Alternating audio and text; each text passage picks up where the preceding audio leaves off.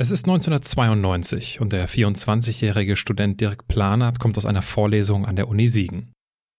An einem Stand werden Unterschriften gegen den Bosnienkrieg gesammelt. Dirk Planert unterschreibt. Dann folgen 20 Meter, die sein Leben komplett verändern. 15 Tage später steht er das erste Mal in einer zerbombten Stadt. Während ihm klar wird, dass die Universität ihn nie wiedersehen wird, beginnt er zu helfen. Bis heute. Denn Mitleid kann man nach wie vor nicht essen. Ich habe selten eine so emotionale Recherche und Interviewvorbereitung erlebt wie für dieses Gespräch. Und am Ende habe ich mir immer wieder dieselbe Frage gestellt. Was habe ich eigentlich mit 24 Jahren gemacht? Menschen und Marken, die in keine Schublade passen. Inspiration für Leben und Karriere. Das ist der Andersmacher Podcast mit Wirtschaftswissenschaftler, Model und Berater Dr. Aaron Brückner.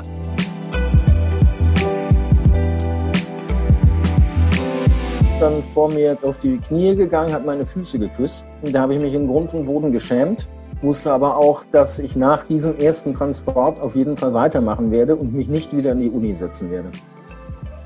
Ich bin oft gefragt worden, warum hast du das gemacht oder warum tust du, was du tust?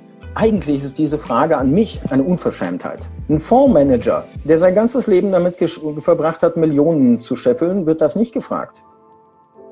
Dieser Geruch ist genau der gleiche wie die Mischung der Kerzen in der Kerzenabteilung bei Ikea. Wenn ich da durchgehe, dann macht das zack und ich bin im Krieg.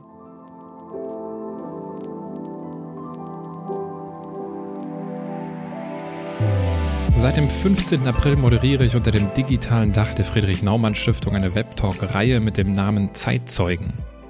Wenn ihr die Folgen 124 und 125 mit dem jüdischen Hitlerjungen Sally Perel gehört habt, wisst ihr das ja. Manche Gespräche veröffentliche ich auch hier als Podcast. Da die Interviews via Zoom geführt werden und die meisten Gesprächspartner nicht mehr als ein Headset-Mikro haben, ist die Tonqualität leider überschaubar. Aber eins kann ich garantieren. Der Inhalt entschädigt den schlechten Sound. Und noch eins kann ich euch garantieren. Ich hätte dieses Gespräch stundenlang führen können. Deswegen haben sich Dirk Planert und ich auch schon darauf geeinigt, dass es nicht sein einziger Auftritt im Andersmacher-Podcast sein wird. Und irgendwie ist es sinnbildlich für diese Folge, dass wir über Krieg sprechen, während im Hintergrund spielende Kinder zu hören sind.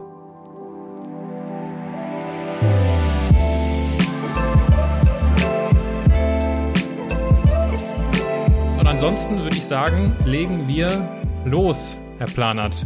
Äh, wo ist Sam? Sam liegt unten bei meinem Vater und ist mit einem Seil am Tisch festgemacht, dass sie nicht hochkommt und mich möglicherweise stört. Okay. Zum Hintergrund, Sam, das ist Ihre Hündin. Mhm. Mit der sprechen sie äh, ausschließlich Bosnisch, habe ich herausgefunden. Äh, hat den Vorteil, dass sie die Sprache nicht verlernen. Interessant fand ich aber auch den einen weiteren Benefit. Sie sagen, äh, so wird man im Ausland nicht direkt als Deutscher identifiziert, wenn sie Bosnisch mit ihrer Hündin sprechen. Mhm. Gibt's da irgendwie, haben Sie damit schlechte Erfahrungen gemacht, im Ausland schnell als Deutscher identifiziert zu werden? Oder was ist da der Hintergrund? Nein, aber ich habe zum Beispiel den franziskanischen Pilgerweg von Florenz nach Assisi mit Sam zusammen gemacht.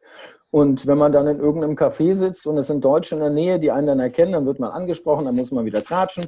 Ähm, so kann man es frei entscheiden. Will man erkannt werden als Deutscher oder nicht? Und dann wird man eben angesprochen oder eben nicht. Also so ist anonymer. So ist anonymer. Wir, wir widmen uns heute ja einem ja, einem schweren Thema, und zwar dem, dem Bosnienkrieg.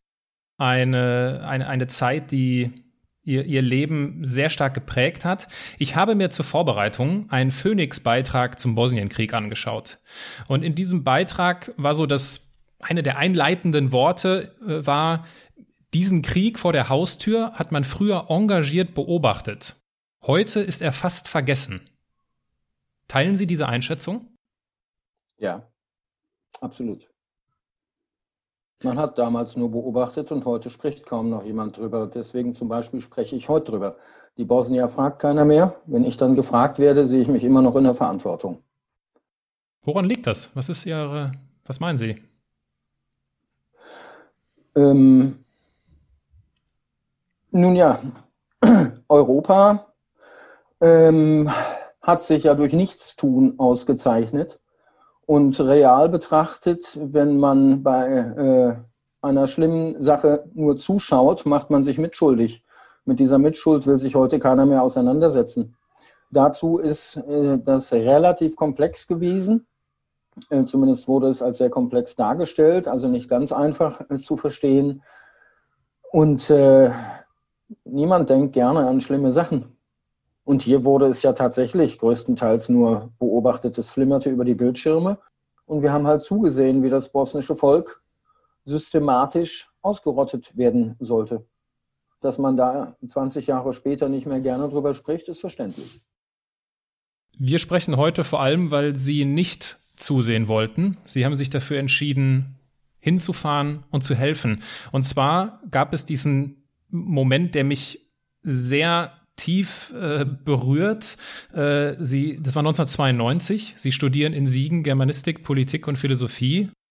Sie kommen aus einer Vorlesung zu Mittelhochdeutsch und es folgen die 20 wichtigsten Meter Ihres Lebens.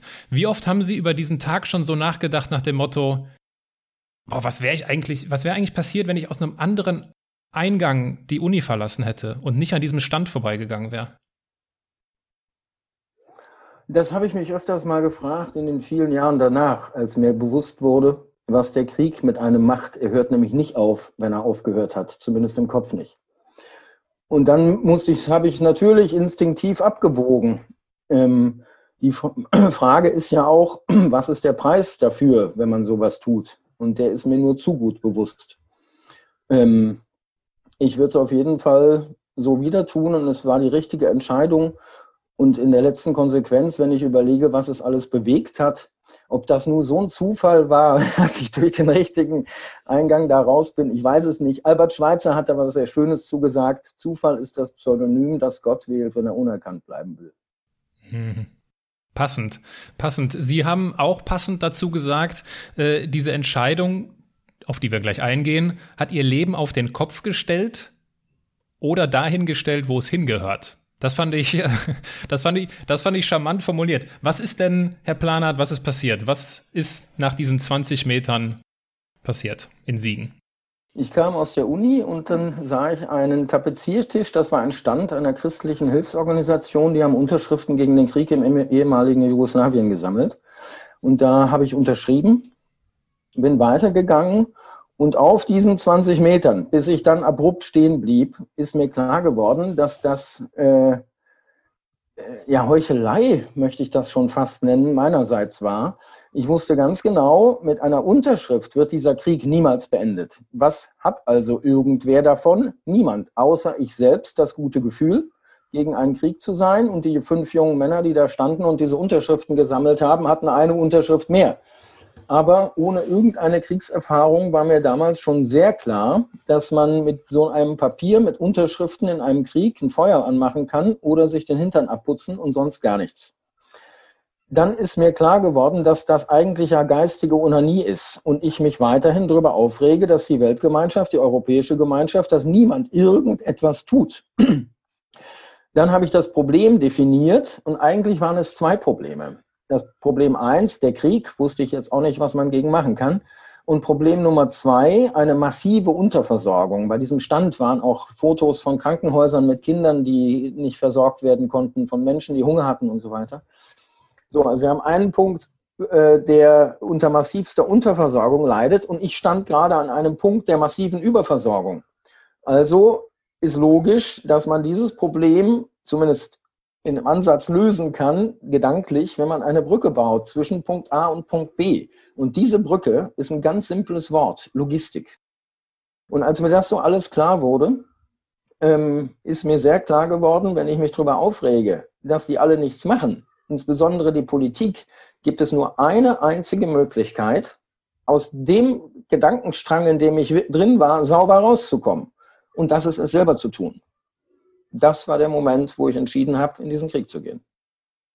Das haben Sie unter anderem mit Ihrem besten Freund geteilt. Mhm. Haben ihm davon erzählt und Ihr bester Freund reagiert ich, ich fasse es kurz zusammen, so nach dem Motto, ja, gut, Dirk, aber nach der, nach der Logik kannst du ja überall hinfahren. Da findest du ja kein Ende, so nach dem Motto. Was ich, als ich das gehört habe, habe ich mir so gedacht, ja, stimmt, ist ja irgendwie eine nachvollziehbare Reaktion eines besten Freundes, aber sie sagen dann, ja gut, aber nach der Logik macht man ja nie etwas. Genau. Das ist der entscheidende Punkt.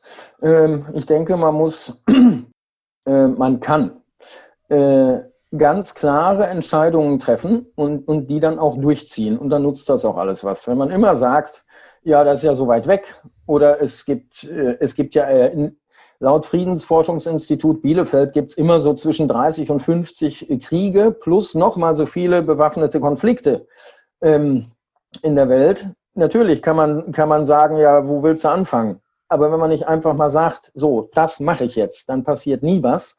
Und der Jugoslawienkrieg war ja nun mal vor der Haustür. Das war das naheste Konzentrationslager, war 1200 Kilometer von meiner Heimatstadt Siegen entfernt. Mhm. Ähm, und äh, man konnte also mit dem Auto hinfahren. Das kann ich in Irak oder in Syrien nicht mal so eben. Mir erschien es möglich. Das ist der entscheidende Punkt. Wie erklären Sie sich, dass Sie diese, diese innere Stärke, diese innere Haltung hatten, sodass Sie selbst die, also diese kritische Stimme ihres besten Freundes sie davon nicht abhalten konnte? Ähm, ich denke, dass jede Form von Philosophie, Lebenshaltung, wie man immer es auch nennen will, nur dann einen Sinn macht, wenn man sie auch lebt. Ansonsten ist das völliger Kokolores. Ob ich Christ bin und vom Christsein rede oder ob ich es lebe, ist ein ganz gewaltiger Unterschied. Dasselbe gilt natürlich für jede andere Religion wie Muslime. Ähm, ob man sich selbst als Humanist wahrnimmt, als Menschenfreund oder was weiß ich wie, oder ob man einfach das Leben achtet und dann eben auch das Leben anderer Menschen. Das ist eigentlich egal, aus welcher Richtung man da kommt. Entscheidend ist, Sartre hat es ja super gesagt, der Mensch ist das, was er tut. Also ich brauche nicht Philosophie zu studieren, wenn ich nicht mal in der, in, der, in der Lage bin, den kleinsten Kram davon in meinem Leben anzuwenden. Dann brauche ich das alles nicht. Dann ist es nichts weiter als hohles Geschwatz. Mhm. Wenn Sie das so erzählen, Sie haben das ja eben kurz geschildert, so Sie haben das Problem identifiziert, Sie haben diese Lösung gefunden, diese Brücke zu schlagen zwischen Überversorgung und Unterversorgung. In meinen Ohren klingt das so nach einem betriebswirtschaftlichen Talent. Wie viel Betriebswirt steckt denn da in Ihnen? Also ich habe bis, zu, bis zum Ende meiner Jugend, die lege ich mal so auf 17, 18 fest, ähm, ständig irgendwelche Geschäfte gemacht. Ich hatte mit 14 Jahren einen eigenen Fahrradladen. Mit 16 habe ich Moped-Ersatzteile verkauft. Ich habe immer mit irgendwas Geld gemacht, um selbst Geld zu verdienen. Und dann kam irgendwann dieser Schwenker. Ich habe einfach mehr Sinn darin gesehen, das zu tun, als den Fokus meines Lebens darauf zu legen, immer mehr Geld auf irgendeinem Bankkonto anzuhäufen, so nach dem Motto, dann bist du wer. Ich bin oft gefragt worden, warum hast du das gemacht oder warum tust du, was du tust? Eigentlich ist diese Frage an mich eine Unverschämtheit. Ein Fondsmanager, der sein ganzes Leben damit verbracht hat, Millionen zu scheffeln, wird das nicht gefragt. Eigentlich müsste es umgekehrt sein. Da merkt man schon alleine an dieser Tatsache, dass in unserer Wahrnehmung irgendwas nicht stimmt im sogenannten christlichen Abendland. Mhm. Was unsere Wahrnehmung ja häufig sehr stark beeinflusst, sind die Medien. Und wenn man so aus strategischer Brille auf ihren Plan der, der Hilfe vor Ort schaut, merkt man ganz schnell, dass sie die Medien, die Macht der Medien für sich zu nutzen wussten. Ähm, wäre, wenn sie das so Revue passieren lassen, die Jahre, die dann folgten, und die, ja, die Möglichkeiten und die Hilfe, die sie äh, schaffen konnten. Wäre das ohne die Medien möglich gewesen? Nein, definitiv nicht. Ähm, mein allererster Artikel über meine erste Hilfslieferung nach Kroatien, den habe ich in der Unikum veröffentlicht, Studentenzeitung bundesweit, kostenlos in allen Unis. Und daraus resultierend haben sich 32 Gruppen in ganz Deutschland meinem Verein angeschlossen. Das heißt, ich hatte nach nur einem halben Jahr schon 400 ehrenamtliche Helfer. Dann die ganze Spendenakquise. Die äh, Medien haben natürlich erst lokal gezuckt in Siegen. Das ist natürlich eine Story. Ein, ein junger Student geht in den Krieg. natürlich fressen sie die aus der Hand, weil sie diese Geschichte haben wollen. So, dann ging es weiter mit den ersten Erfolgen, dass dann Regionalzeitungen berichteten. Über die Regionalzeitungen werden dann bundesweite Medien aufmerksam. Und ich brauchte ja Geld und Hilfsgüter. Ich habe also regelmäßig Geld gesammelt, ähm, Medikamente, teilweise abgelaufene, Kleidung, Lebensmittel, äh, alles, was man halt braucht, um äh, in einem solchen Kriegsgebiet dann eben helfen zu können. Und ohne Medien ist das nicht vorstellbar. Außerdem ging es mir natürlich auch darum, die Realität zu transportieren äh, dessen, was ich da äh, gesehen habe. Mhm. Nur fürs Protokoll, wie alt waren Sie, als Sie die Entscheidung getroffen haben? 25? Ich glaube 23, 25, 25 rum, 24, 25 sowas. Kann sich ja jeder, der uns gerade zuschaut, fragen, was habe ich mit 24 oder mit 25 gemacht? Die Frage habe ich mir nämlich in diesem Moment dann auch gestellt. Sie entscheiden sich in diesem Alter zu helfen mit dem Slogan, den ich großartig finde, Mitleid kann man nicht essen.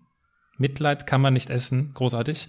Machen Sie sich auf die Reise 20 Meter und 15 Tage später stehen sie erstmals in einer völlig zerbombten Stadt. Ja. Wie, wie fühlt sich das an? Auf dem Weg dorthin waren dann plötzlich nicht mehr die schönen Touristenstrände an der Adria mit immer noch wenigen Touristen, sondern aus größerer Entfernung die Häuser kleinerer Dörfer. Und die sahen dann aus wie Gesichter. Es gibt doch dieses berühmte Bild der Schrei vom Monk oder so. Mit diesen riesengroßen Augen. Mhm. Die, die abgebrannten Dachstühle, die Fenster, nur noch schwarze Löcher, weil alles verbrannt ist. Äh, da ist ein Tsunami durchgegangen. Die Bestie Mensch. Also da ist mir, da habe ich zum ersten Mal mit eigenen Augen gesehen, wie fürchterlich grausam der Mensch sein kann. Ja, und dann äh, haben wir, habe ich da angefangen, Lebensmittel zu verteilen. Hatte alles in Bananenkisten sortiert. War mit jemandem, mit einem kroatischen Priester da, der sich da auskannte und wusste, wer versorgt werden muss und wer nicht. Das gehörte im Prinzip erweitert zu seiner Gemeinde. Und dann war da eine alte Dame, die, für die war das schon der zweite Krieg, die hatte auch den Zweiten Weltkrieg dort schon erlebt. Und der habe ich eine Bananenkiste voll Essen gegeben und die ist dann vor mir zu, auf, auf die Knie gegangen, hat meine Füße geküsst. Und da habe ich mich in Grund und Boden geschämt, wusste aber auch, dass ich nach diesem ersten Transport auf jeden Fall weitermachen werde und mich nicht wieder in die Uni setzen werde. Es war einfach nicht die Zeit zu reden wie in der Uni, es war ganz klar die Zeit zu handeln. Ihr, ihr Partner in ihr Partner in Crime, wenn man das so sagen darf, war ja genau dieser Priester, mhm. Payo, Kurzform, äh, als Pfarrerssohn. Deswegen die Frage, also, oder die Beobachtung, ähm, wer unter seinem Talar sowohl eine Maschinenpistole als auch eine Flasche Schnaps immer bei sich trägt, ist ein etwas anderer Priester. Wer war dieser Mensch? Wer war, wer war Payo? Äh, Payo war so äh, ungefähr 15 Jahre älter als ich und äh, mein erster Aufschlag in Kroatien war an seinem Kloster, wo er gearbeitet hat und die Caritasstelle leitete. Don Bosco-Orden, da sind also 45 junge Männer zu Priestern ausgebildet worden und Payo hat diese Caritasstelle geschmissen. Und schon bei unserem ersten Aufeinandertreffen haben wir beide gemerkt, dass die Chemie stimmt. Und das Ding ist ja nun mal, ähm, man muss einfach gedanklich sehr flexibel sein. Man muss sich auf verschiedenste Dinge einstellen können. Man muss schnell reagieren. Äh, wenn Payo so ein Priester wäre, der erst bei seinen Oberen nachfragt, ob er zu irgendeinem Krankenhaus fahren darf äh, oder ob ihm das verboten wird, weil es vielleicht zu gefährlich ist, dann kann man so einen Job nicht machen. Äh, Payo war durchgeknallt genug, um zu sagen, äh, wir haben gerade einen Anruf bekommen aus dem Krankenhaus in Sada. Sada liegt unter Beschuss. Im Krankenhaus sind Kinder die haben kein Verbandsmaterial mehr, wir müssen los. Zack und go. Und ähm, wenn man das real betrachtet, das klingt natürlich alles sehr verrückt. Aber es ist genau das Gegenteil von verrückt. Ähm, es war dieser Situation angemessen und es ging auch nur so. Du kannst sowas nur mit Leuten machen, die ich habe mit Pajo im VW-Bus gesessen. Wir hatten noch 50 Kilometer bis Gospic. Von der linken Seite serbische Scharfschützen. Wir haben uns angelächelt und haben gesagt, okay, go. Don, Don Bosco fährt mit uns. Und das lächelnd. Wir wussten ja, dass wir das Richtige tun. Wir haben ja auch keinem Menschen was Böses getan. Und wir waren so überzeugt davon, dass es das Richtige ist, dass wir bereit waren, dafür zu sterben. Und das ist dann auch in Ordnung. Damit meine ich nicht lebensmüde. Damit meine ich genau das Gegenteil. Wir haben beide eine unheimliche Freude am Leben gehabt. Auch an dieser Arbeit. So schlimm sie auch manchmal war bei dem ganzen Elend, was man sehen musste. Aber das ist einfach Achtung vor dem Leben. Und dann geht es halt manchmal nicht anders, als dass man sagt, okay, wenn wir diesen Job jetzt machen, vielleicht kommen wir nicht zurück, dann ist das eben so. Diese ganzen durchgeknallten Fanatiker oder Menschen, die böse Dinge tun, ähm, es klingt ein bisschen verrückt, aber energetisch muss man ja mithalten. Also wenn man nicht, wenn man nicht, äh, ich will nicht sagen fanatisch, aber wenn man nicht massiv fokussiert ist und sich nicht mit dem absoluten Willen da rein begibt, diese Jobs auch zu machen, dann drehst du irgendwann um, weil du dir vor Angst in die Hose scheißt. Ich habe ganz, ganz viel Angst gehabt. Ich habe auch öfters mal gezittert. Aber ich habe diese Angst immer steuern können und kontrollieren können, so dass ich in der Lage war, vernünftig zu handeln. Und ähm, wenn man das dann auch noch zu zweit macht und dann immer wieder diese Riesenerfolge hat, dann steht, äh, ist es einfach Mathematik. Ich bin einer, mit Payo sind wir zwei im Bus. So, wenn wir in ein Krankenhaus fahren, wo 200, 300 Patienten liegen, dann will ich gar nicht nachrechnen, wie viele überleben dadurch, dass dieser Transport ankommt und sie operiert werden können. So, wenn wir draufgehen, ist es einer oder zwei. Die Mathematik des Krieges. Ein mhm. oder zwei sind nun mal weniger als zwei oder 300. Dazu äh, ergänze ich, dass ihn, und das kennt man ja, also ich kenne es nur so von, von Regierungen, von den Royals, glaube ich, und von irgendwelchen Top-Firmen, die, die Vorstände, die reisen ja in den seltensten Fällen alle gemeinsam, damit, wenn irgendwas passiert, nicht alle auf einmal äh, tot sind. So war es ja bei Ihnen dann auch, ne? Sie haben sich dann aufgeteilt immer. Irgendwann habe ich zu Payo gesagt, das geht jetzt nicht mehr. Das war äh, im April 93, März, April 93, Operation Maslenica, da haben die Serben versucht, bis an die Adriaküste, bis ans Meer vorzustoßen. Und da habe ich dann zu Payo gesagt, wenn es uns beide erwischt, dann kann keiner von uns mehr diese Arbeit machen, dafür ist sie zu wichtig, du bleibst jetzt im Kloster, ich fahre alleine. Peng. Und genau so habe ich es dann auch gemacht. Herr Planert, wenn ich mich auf Interviews vorbereite, äh, gucke ich immer auch mir sehr quere Sachen an. Und äh, manchmal also ich höre häufig dann Musik auch bei der Vorbereitung. Und ich habe in unserer Gesprächsvorbereitung habe ich ein Lied gehört. Würden, können Sie erraten, welches Lied? Schwierige Frage. Ich, es ist eine schwierige Frage. Es könnte Whitney Houston gewesen sein. Bleiben wir bei, bleiben wir bei Reinhard May, über den Wolken. Oh, ach, ja, klar. Oh. teilen, Sie, teilen Sie doch gerne mit uns, wo Ihnen dieses Lied über den Wolken von Reinhard May begegnet ist. ich habe äh, dieses Kloster, äh, in dem Payo arbeitete, ähm, Anfang 93 verlassen. Da hatten, ähm, ja, da war es plötzlich dazu gekommen, dass Kroaten und Muslime auch noch gegeneinander kämpften und nicht nur die Serben gegen Kroaten und Serben gegen Muslime. Und ab dem Tag gab es dann in Kroatien im Kloster keine Lebensmittel mehr für äh, Serbe, Serben und bosnische Muslime. Das konnte ich natürlich nicht mitmachen und habe das Kloster am nächsten Tag verlassen und bin nach Karlovac in ein Flüchtlingslager, wo zweieinhalbtausend Menschen lebten, die alle aus eingekesselten Städten oder Konzentrationslagern vom Roten Kreuz rausgeholt waren, worden waren. Und da arbeitete ein deutscher Kinderarzt als Logistikofficer eine italienische Nonne, äh, ein Inder vom indischen Roten Kreuz, äh, ein Amerikaner vom amerikanischen Roten Kreuz. Wir waren also sieben Leute. Und äh, die Rotkreuz-Leute pennten im Hotel in äh, Karlovac oder in Zagreb. Und die haben mich dann abends mit, mitgenommen in ihr Hotel. Da wurde dann ab und auch, auch mal gefeiert, dass wir es hingekriegt haben, so viele Leute zu ernähren und so weiter. Ja, und eines schönen Abends holte dann der Reinhard, der Kinderarzt, als äh, die Stadt mit Panzergranaten beschossen wurde, seine Gitarre raus und hat dieses Lied gespielt. Das war phänomenal, Reinhard May über den Wolken zu hören, während draußen Panzergranaten einschlugen. Ähm, das ist ein es ist, es ist manchmal so einfach so, dass das ganz Schreckliche mit dem ganz Wundervollen in einem Moment zusammenfließt. Und dann weißt du gar nicht, sollst du jetzt Angst haben oder sollst du glücklich sein? Und ich habe einfach oft Momente gehabt, wo ich gedacht habe, das ist filmreif. Das das erlebt man nicht nochmal. Und manche äh, Ereignisse waren auch so, dass ich sie wirklich nicht missen möchte, weil einfach eine unheimliche Lebenskraft und Energie darin sitzt. Und natürlich auch ganz viel Hoffnung.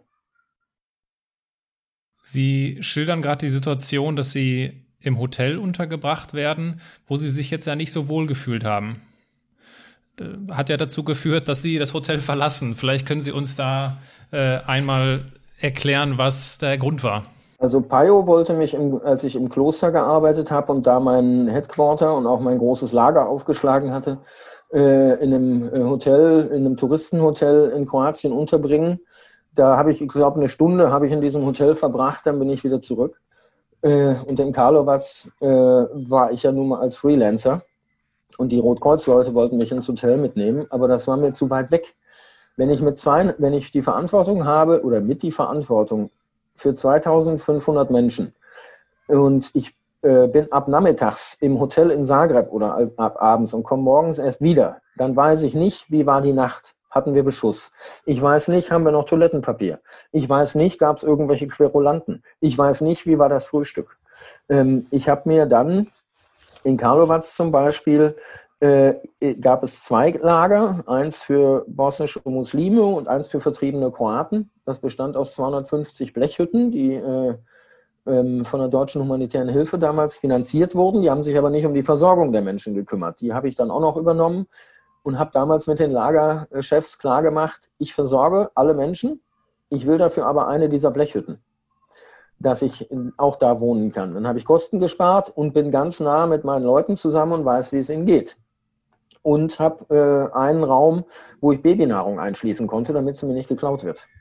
Und dann habe ich mit den Flüchtlingen gemeinsam gelebt und habe alles genau so mitbekommen wie sie auch. Das heißt, ich wusste, was wann wo fehlte. Was natürlich, wenn man äh, ähm, diese Menschen versorgen will, viel besser ist, als im Fünf-Sterne-Hotel in Zagreb zu sitzen. Wie ist es dann dazu gekommen, dass Sie in den Kessel von Bihac gefahren sind? Ich wollte immer nach Bihac, ähm, weil eingekesselt, da war Hilfe am allernotwendigsten in den sogenannten UN-Schutzzonen. Ich hoffe, dass wir niemals den Schutz der UN brauchen, dann sind wir nämlich aufgeschmissen. Ähm, ich habe damals ja in Karlovac gelebt und es hieß von allen Seiten, UN, Internationales Rote Kreuz, kroatisches Militär, alle möglichen Organisationen, dass es völlig unmöglich sei, nach Bihac reinzufahren. Weil direkt hinter Karlovac begann die Front zu den Serben. Dann äh, ein, eine ungefähr 100 Kilometer serbisch okkupiertes Gebiet und dann von der serbischen Front in die äh, muslimische Frontlinie rein. Also, äh, also schon sehr komplex und fisselig. Und in Karlovac habe ich äh, ähm, zwei Deutsche getroffen, Tom Sauer und Dieter Höhnel, die äh, vorhatten, nach Bihac zu fahren. Und denen habe ich natürlich genau das Gleiche gesagt, äh, wie ich immer gehört habe, das sei unmöglich. Und dann sagte damals Tom, äh, dass äh, er es schon zigmal probiert hätte, aber noch nie mit Dieter zusammen. Und Dieter war jemand, der in vielen Kriegen schon humanitäre Hilfe gefahren hatte. Der wusste, wie das geht mit den Papieren und so weiter. Und die beiden haben es dann tatsächlich das allererste Mal geschafft. Also das erste Mal, dass humanitäre Hilfe, die privat engagiert war, da reinging. UN und Internationales Rotes Kreuz haben ganz oft gesagt, die Serben lassen uns nicht durch. Also kam halt nichts in Bihac an. Und als Tom und Dieter einen Tag später wieder in Karlovac waren und es tatsächlich geschafft hatten, habe ich dann gesagt, okay, die Versorgungslage in äh, Karlovac ist jetzt besser. Ich klinke mich bei euch mit an und dann sind wir alle sechs Wochen im Konvoi nach Bihac rein und meine Aufgabe war A, Babynahrung und B, die Versorgung des Krankenhauses. Das heißt, die Ladung genau so zusammenstellen äh, mit dem, was die in dem Krankenhaus brauchten. Eingekesselt, 120.000 Menschen, Krankenhaus nicht versorgt, kann man sich vorstellen, was die Ärzte alles nicht machen können, wenn sie keinerlei Material zur Verfügung haben. Ja, und wenn ich das richtig gesehen habe, unter Dauerbeschuss, oder? Es gab Phasen, die relativ ruhig waren. Im August 93 war ich das erste Mal drin, da war halt nur ein bisschen äh, AK-Feuer und ein paar Mörsergranaten an der Front. Das ist dann so anderthalb, zwei Kilometer von der Innenstadt entfernt. Das war noch im grünen Bereich. Äh, ähm, es gab diese Ruhephasen. Dann gab es aber auch Wochen oder Monate, wo es ganz, ganz fürchterlich war. unter anderem im Februar 94. Da bin ich rein äh, mit Dieter Hünnel damals zusammen. Also die Reise war geplant für einen viel späteren Zeitpunkt, zwei Wochen später oder so. Und dann rief uns das, rief mich das Auswärtige Amt an und die sagten, dass wir auf gar keinen Fall fahren sollten. Die Serben würden eine Großoffensive fahren und die versuchen, die Stadt einzunehmen. Und es könnte sein, dass die NATO bombardiert. Und dann haben Dieter und ich telefoniert und dann war uns klar, wir müssen sofort losfahren, damit wir überhaupt noch reinkommen. Und äh, das war natürlich dann eine heiße Kiste. Wir haben für die letzten 60 Kilometer äh, fast zwei Wochen gebraucht, weil wir festgehalten wurden. Dann wollten sie uns die Sachen aus dem LKW räumen und so weiter. Aber am Ende haben wir es geschafft, reinzukommen. Und da ich vorhatte, eine junge Frau und einen kleinen Jungen rauszuholen, bin ich 13 Tage drin geblieben, um das alles zu organisieren. Und in diesen 13 Tagen äh, war laut Statistik der Stadt ungefähr, ungefähr 2000 Granaten, die pro Tag in die Stadt reingefallen sind. Also man konnte nicht ohne äh, das Risiko einzugehen, das Leben oder Körperteile zu verlieren, auch nur einen Meter vor der Haustür gehen weil die haben ja nicht gezielt. Die haben ja einfach reingehalten. Das war, äh, das war die schlimmste Zeit, diese 13, diese 13 Tage. Weil dann, ähm, ich war ja immer in einer Sonderrolle. Ich hatte immer 10.000 Mark um den Bauch gebunden. Ein selbst ein gepanzertes Fahrzeug, Stahlhelm, Splitterschutzweste. Meine Eltern, meine Familie, meine Geschwister saßen in Deutschland im Warmen. Niemand musste sich Sorge machen. Ich hatte einen deutschen Reisepass. Ich war immer in einer Sonderrolle. Wenn aber eine Stadt so dermaßen unter Beschuss liegt, dann gibt es keine Sonderrolle mehr, weil die Granaten fragen nicht nach dem Pass. Und es war so schlimm, äh, dass ich dann ganz normal, wie im Flüchtlingslager in Karlovac, das Leben von Flüchtlingen, da das Leben von eingekesselten Menschen mitbekommen habe. Was heißt das, eingekesselt zu sein? Das habe ich in diesen 13 Tagen sehr schnell gelernt, weil 13 Tage unter Vollbeschuss sind wie ein, zwei Jahre hier im Zivilleben. Hm. Es gibt dann diese eine Situation, wo plötzlich alle Männer weg sind. Ist das in diesen 13 Tagen gewesen? Ja.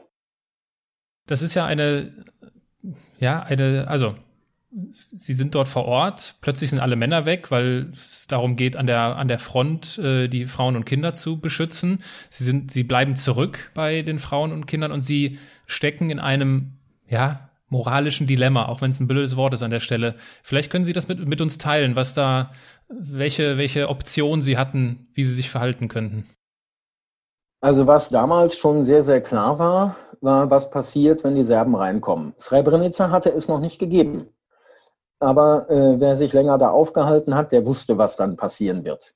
Das war der Grund, warum an einem bestimmten Tag im Februar 94 alle Männer an die Front mussten, also ab 16 Jahre. Und äh, in der Straße, in der ich lebte, bei einem ganz fürchterlich lieben Lehrer-Ehepaar, gab es ein Haus, das Haus des Schusters, wo die, der ganze Straßenzug sich im Wohnzimmer aufhielt, weil der hatte drei Stockwerke, die anderen nicht. Das war das sicherste Haus. Also wenn oben eine Granate einschlägt, hat man unten noch Chancen, das zu überleben, in den anderen Häusern nicht. Und in dieses Haus kam ich zurück. Ich hatte damals äh, Lebensmittel mit dem LKW verteilt, damit nicht es zu einer Ansammlung von mehreren Menschen vorm Haus kommt für die Lebensmittelverteilung. Das war viel zu gefährlich, sondern ich bin rumgefahren und habe das in die Wohnung gebracht. Und dann kam ich wieder und äh, parkte den LKW und es hat natürlich geknallt. Und ähm, dann bin ich in das Haus rein und im Wohnzimmer, da waren halt nur Frauen und Kinder. Habe ich gefragt, wo sind die Männer? Dann sagten die Frauen, die sind alle an der Front. Und die Granaten kamen dann immer näher und dann haben die Frauen und Kinder ganz, ganz fürchterlich geschrien. Todesangst natürlich und das Zittern. Das ist dann so massiv, dass man kein Wasserglas in der Hand halten kann, ohne dass es sofort leer ist. Ja, und dann habe ich genau wie alle anderen auf dem Boden gehockt, äh, so in Deckung, falls Splitter in die Wände rein durchschlagen oder, oder was.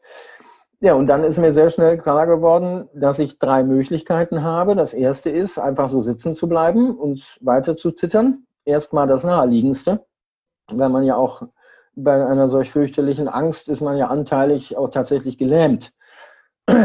Oder ich nehme meinen UN-Presseausweis, jump eben in meinen LKW und fahre 800 Meter zur UN und gehe bei denen in den Bunker und lasse mich bei nächster Gelegenheit von denen im APC-Panzer rausfahren. Oder äh, äh, dritte Möglichkeit, ich bin einer von Ihnen, fertig. Ich musste eine Entscheidung treffen, die so ist, dass ich mit dieser Entscheidung auch weiterleben kann. Das war mir sehr klar. Und auch so, dass ich wieder, dass ich danach nur in den Spiegel gucken kann. Ja, und dann bin ich aufgestanden, habe mich neben die Tür gestellt und habe mich entschieden, dass der Erste, der reinkommt, mindestens den nehme ich mit. Weil ich weiß, was mit den Frauen und Kindern passiert, wenn sie nicht beschützt werden. Sollten die Serben in das Haus reinkommen. Das war eine natürlich fundamentale Entscheidung. Ähm, in dem Moment sah ich aber keine andere Möglichkeit. Ich kann nicht zusehen, wie Frauen und Kinder äh, vergewaltigt und abgeschlachtet werden. Das kann man schon nicht mehr töten nennen, was die da gemacht haben. Ähm, ja, und dann habe ich hinter der Tür gestanden. In dem Moment, wo ich für mich diese Entscheidung getroffen habe, habe ich aufgehört zu zittern. Meine Atmung wurde wieder normal und das hat sich auf den ganzen Raum übertragen. Alle Frauen und Kinder waren plötzlich still. Und ähm, zum Glück ist niemand reingekommen. Die, das fünfte bosnische Korpus, die damals die Stadt verteidigt haben, mit größtenteils Zivilistenmännern, äh, einige Frauen haben auch, so, haben auch mitgekämpft, die haben die Linie halten können, so dass mir dann der Rest zum Glück erspart blieb. blieb. Aber das war äh, natürlich ein ganz, ganz prägendes Ereignis. Und ich bin froh bis heute, dass ich diese Entscheidung so getroffen habe, weil sonst würde ich mich wahrscheinlich bis heute noch in Grund und Boden schämen. Es war die einzige Möglichkeit, äh, die einzige Entscheidung, die ich habe treffen können, mit der ich innerlich meinen Frieden habe. Also erst einmal weiß ich das sehr zu schätzen, dass Sie das, äh, dass Sie uns teilnehmen lassen an Ihrer Gefühlswelt. Was ich daran, und das, das, das geht natürlich total unter die Haut, was, was mich daran so fasziniert, ist, dass Sie, dass Ihre Geschichte zeigt, wie viel Gutes, wie viel Barmherziges in einem Menschen stecken kann und auf der anderen Seite gleichzeitig so, ja, so, so die dunkelste Seite im, im Mensch heraus kommen kann. Wie haben Sie das für sich, wie haben Sie das für sich verarbeitet? Wie sind Sie damit sich im ich sehe das nicht als dunkle Seite. Wäre meine dunkle Seite hervorgekommen, dann hätte ich mich in die Hass- und Rachespirale gegeben, die in jedem Krieg ganz massiv existent ist. Was bei mir passiert ist, äh, ist schlicht und ergreifend Evolution. Ich denke einfach, das liegt in den Genen, dass wenn man als Kerl vor einer Gruppe von Frauen und Kindern steht, äh, bei denen äh, es gleich möglich ist, dass sie auf schrecklichste Art und Weise massakriert werden. Ähm, das ist eine, eine evolutionäre Entscheidung. Also da habe ich auch begriffen, was, was, was bedeutet es, ein Mann zu sein. Bitte verstehen Sie mich da nicht falsch. Die Rollenteilung ist in solchen Situationen sowas von absolut klar. Ich bin durchaus ein emanzipierter Mann. Ich meine das nicht, um Gottes Willen. Aber in einer solchen Situation schickt kein anständiger Mann seine Frau raus, um Wasser zu holen, wenn draußen Granaten einschlagen. Es ist vollkommen klar, dass der Mann das macht. Genauso wie es vollkommen klar ist, dass wenn ein Mann mit Frauen und Kindern alleine ist und da passiert was, dass dieser Mann diese Frauen und Kinder zu verteidigen hat. Punkt aus, Ende der Diskussion. Und das ist auch keine dunkle Seite. Es ist eine dunkle Seite dieser Welt, dass ein Mann wie ich in diese Situation geraten ist. Aber meine Entscheidung ist keinesfalls meine dunkle Seite. Meine dunkle Seite wäre, wenn daraus resultierend ich angefangen hätte, alle Serben zu hassen. Habe ich aber nicht. Hm. So, und man muss bedenken, was ich für eine Generation bin. Ich bin sozialisiert in der Schule mit niemals wieder. Hm. Ich habe jedes Weihnachten Weihnachten gefeiert in einem ganz wundervollen, heilen Elternhaus. Dieser Typ, wegen dem wir Weihnachten feiern, hat nichts weiter getan, als von konsequenter Liebe, Menschenliebe zu sprechen. Wir schicken unsere Kinder in den Kindergarten. St. Martin teilt den Mantel. Ist der mal abgestiegen und hat gesagt, ich will eine Spendenbescheinigung? All das, was ich getan habe und was ich zurzeit wieder tue, ist, wenn man in unserer Gesellschaft sozialisiert ist, doch alles andere als verwunderlich. Ich habe zugehört. Vor allen Dingen meiner Oma. Meine Mutter war drei Jahre alt, da war sie Flüchtlingskind. Die, die Tatsache, dass jemand aus meiner Generation sich entscheidet, so, was, so etwas zu tun, äh, ich finde ich alles andere als verwunderlich. Niemals wieder. Und dann sitze ich da und laber mir in der Uni einen Wolf mit Philosophieunterricht, während 1200 Kilometer weiter Menschen in Konzentrationslagern gefoltert und getötet werden. Entschuldigung, was hätte ich denn dann verstanden von unserer Geschichte? Gerade als Deutscher, sage ich ganz klar, stehe ich ganz besonders, ich ganz persönlich, muss ja niemand auf sich, sich beziehen, in der Verantwortung. Ich will nicht im Ausland sein und sagen, äh, ja, ich bin Deutscher. Aha, Adolf Hitler. Nein, Adolf Hitler. Nee, der Typ, der zu denen gegangen ist, die ermordet werden sollten und ihm geholfen hat. Das will ich hören. Das geht aber nur dann, wenn wir das auch tun. Ich mach, äh, arbeite seit einem Jahr in der Flüchtlingshilfe auf der Balkanroute. Wir vertreten Europa. Wir halten die Idee von Europa hoch. Diese Lämmer und Wölfe im Europäischen Parlament tun das nicht. Hm. Ja, danke für die für für diese Klarheit. Ähm, Sie Sie sprachen gerade Ihre Ihre Oma, Ihre Ihre Mutter an. Das, was für Sie so klar war und immer noch klar ist, war ja für Ihre Mutter nicht ganz so klar. Ich glaube, Sie konnten sich, das ist glaube ich so der klassischste Spruch, den wir von unseren Mütter, Müttern, Müttern hören können, als sie äh, nochmal zu Hause waren, hat ihre Mutter gesagt, so nach dem Motto, ja gut, ist jetzt schön und gut, aber jetzt mach mal bitte wieder was Vernünftiges. Ja, Zitat, lass den Quatsch und geh wieder in die Uni. Das war der O-Ton. Wie haben Sie, was haben Sie gesagt? Was haben Sie entgegnet? Ich habe ihr eine Geschichte erzählt, ähm, bei der sie sofort gemeint, gemerkt hat, wer gemeint ist, nämlich sie selber. Ich habe ihr erzählt, stell dir vor, da sitzt ein dreijähriges Flüchtlingskind und die Mama will gerade die silberne Taufkette gegen ein paar verschimmelte Kartoffeln einkaufen, damit dieses Kind was zu fressen hat. Ich benutze in dem Kontext gerne das Wort fressen und nicht essen. So, und dann kommt genau in diesem Moment ein Student in einem 30 Jahre alten LKW um die Ecke und stellt eine Bananenkiste vor dieses kleine Mädchen. Da ist alles drin, was diese kleine Mädchen braucht, auch Schokolade und Seife. Würde dieses kleine Mädchen zu diesem Studenten sagen, lass den Quatsch und geh zurück in die Uni? Das war Totschlagargument. Danach hat sie nie wieder was gesagt, außer sei vorsichtig. Vorsichtig sind Sie gewesen, Herr Planert, und wir haben, und ich habe es ja eben schon gesagt, also äh, es ist wieder einmal nur ein kleiner Einblick in diese unglaubliche Biografie. Ähm, vor allem mit Blick auf die Uhr sehen wir so langsam aber sicher zu, dass wir zu den Fragen unserer Zuschauerinnen und Zuschauer kommen. Bevor ich beginne, Fragen aufzugreifen, gibt es aber doch die, die obligatorische Schlussrubrik in diesen Gesprächen, und zwar sind das die Halbsätze. Ich lese Ihnen einen Halbsatz vor und Sie beenden ihn spontan, ob kurz oder lang ist Ihnen überlassen, okay? Mhm, okay. Wenn ich 1992 nicht nach Bosnien gefahren wäre, wäre ich heute ein wesentlich unglücklicher Mensch. Aus der Geschichte haben die Menschen gelernt, dass nichts. Was ich am meisten bereue, ist Puh. Ich bereue nichts. Freiheit bedeutet für mich alles. Und in diesem Format ist ganz wichtig, und das bedeutet uns hier nämlich alles, dass wir die Zuschauerinnen und Zuschauer mit integrieren in dieses Gespräch, was nach meinem Geschmack noch gerne drei Stunden weitergehen könnte. Für mich fühlt sich das immer, wenn ich ganz ehrlich sein darf, an der Stelle sehr unbefriedigend an, zeitlich so beschränkt zu sein, dass ich das Gespräch äh, umleite. Aber wir wollen ja auch äh, die Zeit unserer Zuschauerinnen und Zuschauer wertschätzen. So, ich öffne jetzt diese Funktion hier.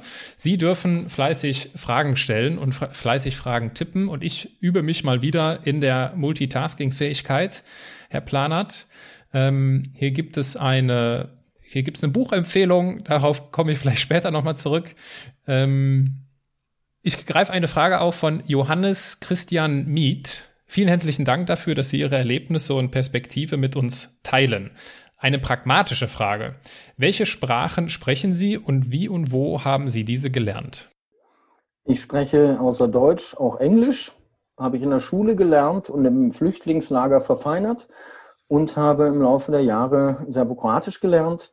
Äh, ich habe mich 93 in eine bosnische Soldatin verliebt. Das war dann die Endmotivation, die ich noch brauchte, um mir noch mehr. Ich habe einfach zugehört und mir Wörter notiert. Und peu à peu setzte sich das dann in meinem Kopf zusammen, so dass ich mich dann, äh, also politische Diskussionen führen kann ich nicht. Also zumindest nicht eloquent. Aber ich komme durch und habe es primär durch Zuhören und Notizen machen gelernt und immer mal wieder nachfragen, also ganz normal im Leben. Mhm. Dann äh, greife ich hier ein, ja, das ist schon eher ein Kommentar von Carlos Urban. Ich hatte mehrfach mit Herrn Planer zu diesem Thema Kontakt. Wer weiß. Mir fiel es immer schwer, aus meiner Betroffenheit und auch Beschämung heraus Fragen zu stellen. Zu viel mehr als zu viel, mehr als kleiner Unterstützung reicht es nicht und schon dabei merke ich, wie viele Menschen lieber weghören. Gleichwohl ist mir sein Handeln Vorbild in vielen kleinen Alltagssituationen geworden. Immerhin. Danke. Also es steckt keine Frage drin, aber ich wollte es trotzdem aufgreifen, weil es nett ist. Ähm, und ich weiß nicht, ob es bei Ihnen irgendwie Klick macht, ob Sie äh, wissen. Doch, es ist, äh, ja, es macht Klick. Ähm, Carlos Urban ist Redakteur der Internetseite der Freimaurer und äh, hatte mich mal gebeten zu schreiben über meine Rückkehr nach Bihatsch im Februar 2019, 25 Jahre danach. Und das habe ich gemacht und durfte da auch sehr frei und offen schreiben. Dieser Text ist immer noch online. Äh, zu dem Kommentar von Herrn Urban möchte ich äh, eine Kleinigkeit sagen. Natürlich kommt das ab und an mal vor, dass Menschen sagen, Mensch, Respekt oder tolle Sache oder sowas in der Richtung. Was ich ganz, ganz wichtig finde, ist, dass es ist eine ganz kleine Kleinigkeit. Jeder Mensch kann seinen kleinen Teil dazu beitragen, dass die Welt ein Stückchen besser wird. Dafür muss man nicht in den Krieg fahren. Äh, das geht schon, wenn man Oma Krawutke äh, aus der Nachbarschaft in Corona-Zeiten den Einkauf macht oder sonst irgendwelche Kleinigkeiten. Bei mir ist das nun mal so gelaufen, dass das etwas ist, was sehr auffällig ist und was ich auch sehr kommunizieren musste, um an die Spendengelder ranzukommen. Mir wäre lieber, ich wäre Millionär und es hat gar keiner mitbekommen. Dann wäre das alles noch ein bisschen einfacher. Wo ich darauf hinaus will, ist äh, diese Arbeit ähm, ja auch ein Stück weit an sich selbst. Was ich gemacht habe, ist einfach nicht mit dem Finger auf die Welt zu zeigen und zu sagen, ihr als deutsche Politiker müsst was tun. Ihr müsst was tun, ihr müsst was tun. Ich habe mir an die eigene Nase gepackt und habe einfach selber was gemacht. Und das kann jeder. Ob das eine größere äh, Geschichte wird oder die, Kleinig die, die sogenannten Kleinigkeiten, wir wissen alle, die sind das Salz in der Suppe. Und das ist das, was ich meine. Wenn jeder in seinem Lebensbereich, auch durch Arbeit an sich selbst, das eigene Handeln hinterfragen, bin ich ein Arschloch zu meinen Mitmenschen oder nicht, alleine das ist ja schon mal ein Fortschritt. Ähm, das ist eigentlich alles dasselbe. Ob ich der Oma den Einkauf mache oder ob ich in den Krieg fahre. Der Grundgedanke ist identisch. Und der ist mhm. eigentlich ganz einfach. Menschenliebe. Dem schließen sich zwei Fragen an, einmal von Nadja und einmal von Tina Kerken. Äh, wie kann man Sie und Ihre Arbeit denn unterstützen? Zurzeit, äh, das heißt seit einem Jahr, ich bin wieder in Bihatsch gelandet. Ich habe zufällig mitbekommen, als ich für eine Fotoausstellung da war, wie man dort mehrere hundert Menschen auf einer Müllhalde entsorgt hat und habe entschieden innerhalb von einer Minute, dass, dass ich da bleibe, bis es vorbei ist. Das habe ich auch getan. Ich habe da dann eine Ambulanz aufgebaut mit professionellem medizinischem Personal und so weiter. Heute gibt es eine bosnische Hilfsorganisation. Ich habe vorhin noch mit dem Chef telefoniert, die daraus entstanden ist. Ich sammle nach wie vor Spendengelder, die dann innerhalb kürzester Zeit, in der Regel innerhalb von 48 Stunden, Lebensmittel für Flüchtlinge auf der Balkanroute investiert werden. Die Kontonummer gibt es auf meiner Facebook-Seite. Also Facebook, Dirk Planert für die Menschen, die äh, ihre Arbeit unterstützen möchten. Dann muss ich mich mal kurz entscheiden, was ich jetzt aufgreife. Eine Frage von äh, Brigitte Marché. Ich weiß nicht, ob ich ihren Nachnamen richtig ausspreche. Wahrscheinlich nicht. Äh, sehen Sie es mir nach. Wie haben Sie all Ihre Erlebnisse verarbeitet? Fühlten Sie sich traumatisiert und mussten gegebenenfalls psychologische Hilfe in Anspruch nehmen? Ähm, ja, natürlich. Äh, die ersten Jahre habe ich mir immer gesagt, das ist alles ganz normal. Also lautes Türschlagen liest du am Boden. Äh, ich habe mich mal über meine Tochter drüber geworfen, als sie drei Jahre alt war, als ein Motorrad an uns vorbeifuhr, weil mein Gehirn gesagt hat, das ist eine Granate. Also zehn Jahre danach hatte ich einen ziemlich für mich sehr schlimmen Zusammenbruch, ausgelöst durch ein Feuerwerk, und habe dann eine Kurzzeit-Traumatherapie gemacht, ähm, wo ich primär die Physik der Seele verstanden habe, wie das funktioniert im Gehirn. Was macht das Trauma aus? Das Wort Trauma kannst du ja nicht anfassen. Und wie Psychologen das so beschreiben, muss man das auch nicht unbedingt verstehen. Und ich habe aber dadurch das kapiert, wie es funktioniert. Und das hat mir dann sehr geholfen, damit umzugehen. Und muss sagen, der Schlüssel zur, der Schlüssel so, dass ich auch so darüber sprechen kann. Ich habe jetzt, wir reden seit 53 Minuten, ich habe nicht einmal Wasser in den Augen gehabt. Das geht äh, seit Februar 2019, seit meiner ersten Rückkehr nach Bihać. Die erste Nacht in dem Haus, in dem ich während des Krieges immer gepennt habe, zurück bei meiner bosnischen Familie. Seitdem habe ich keine Albträume mehr. Toi, toi, toi. Und ich hoffe auch, dass sie nicht mehr wiederkommen. Aber dass da ein PTBS bei geblieben ist, das ich sicherlich anteilig immer noch ein bisschen habe, halte ich für eine vollkommen natürliche und normale Sache. Und ich glaube, wer sich so lange in einem Krieg aufhält und solche Begleiterscheinungen nicht hat, äh, bei dem liegt definitiv eine Störung vor. Äh, PTS, ich bin nicht vom Fach, aber ich vermute posttraumatische Störung. Ja, das äh, der, klassisch einfach ausgedrückt Kriegstrauma. Okay. Ähm, auf die Gefahr hin, dass es vielleicht zu persönlich ist und müssen wir auch nicht, wenn Sie nicht wollen, darüber sprechen, wie, wie, wie funktioniert die Seele? Wie, wie hat sich, also wie war diese Arbeit? Ich fasse es ganz kurz. Ähm, das Pferd läuft bei Todesbedrohung weg. Der Kanarienvogel fällt tot um, der Hund verteidigt sich. Das einzige Lebewesen, das in einer Todesbedrohungssituation noch im Verstand funktionieren muss, ist der Mensch. Das Gehirn hat einen Trick. Wenn das zu viel wird, nicht mehr, der Mensch nicht mehr fähig ist, das, was er Eindrücken hat, zu verarbeiten, speichert das Gehirn das nicht in unserer normalen Bibliothek, sondern in einem Teil des Gehirns, der nur für Emotionen zuständig ist.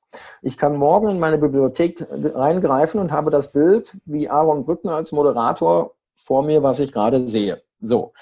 Das traumatische Ereignis wird ähm, auf der gegenüberliegenden Seite im Gehirn gespeichert. So. Und wenn dann ein Geräusch, ein Geruch, eine optische Wahrnehmung, irgendetwas kommt, wird das angetriggert und kommt in Bewegung und du kannst nichts dagegen tun. Und Kern des Ganzen ist, dass es in dem Moment keine Zeit, und keinen Raum mehr gibt. Das heißt, ich kann mir tausendmal sagen, ich bin jetzt gerade in Kiel und es ist 28 Jahre her. Nein, in meinem Gehirn ist es jetzt. Mhm. Das ist der entscheidende Punkt. Und wenn man das kapiert hat, dann kann man, wenn man merkt, es kommt oder irgendein Geruch ist da oder sowas, kann man versuchen, seine Gedanken zu steuern, da einen Deckel drauf zu machen und einfach ganz normal weiterzumachen oder wegzugucken oder was weiß ich was. Aber ganz wichtig ist, dass man das mal kapiert. Und dieses Kapieren hat mir über die Jahre sehr, sehr geholfen, äh, damit umzugehen. Und äh, ich mache mir natürlich auch immer klar, was ich für ein mörderisches Glück gehabt habe. Das hätte ja alles noch viel schlimmer kommen können. Ich habe noch alle Körperteile, keinerlei Narben, außer in der Seele. Glück mhm. gehabt. Das, äh, den Geruchssinn oder das Stichwort Geruch würde ich gerne aufgreifen. Wenn Sie durch Ikea laufen, ja. durch die Kerzenabteilung bei Ikea, fühlt sich das für Sie oder ja, Fühlt sich, fühlt sich das für Sie anders an als für mich? Was ist, äh, wie ist das für Sie? Das ist so schlimm, dass ich dann die Luft angehalten habe. Ich war seit Februar 2019 nicht mehr bei IKEA. Ich muss es nochmal testen.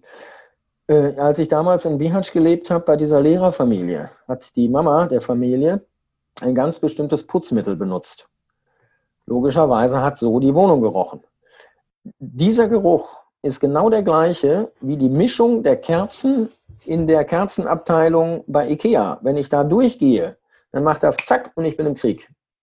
Hm. Das heißt, sofort scanne ich die Leute, die mir entgegenkommen, danach, ob die eine Waffe haben. Gucke rechts und links, wo ist Deckung. Das Hallendach ist mir viel zu dünn. Das sind alles Sachen, die gehen in Bruchteilen von Sekunden im Kopf ab und ich weiß sofort die komplette Situation. Deswegen, wenn ich mit meiner Tochter da war, um mir für ihre erste eigene Wohnung einzukaufen, habe ich die Luft angehalten bin da durchgegangen und danach fragt mich meine Tochter, Papa, was ist denn? Weil ich die Luft angehalten habe und dann ausatmete und dann muss man natürlich richtig einatmen wieder wegen des Sauerstoffmangels. Da habe ich nur gesagt, nichts, weil ich ihr das nicht, ich habe da schon öfters mal mit ihr drüber gesprochen, aber da wollte ich einfach nicht. Also das ist so ein Trick, halt halt die Luft an, geh durch, fertig. Mhm.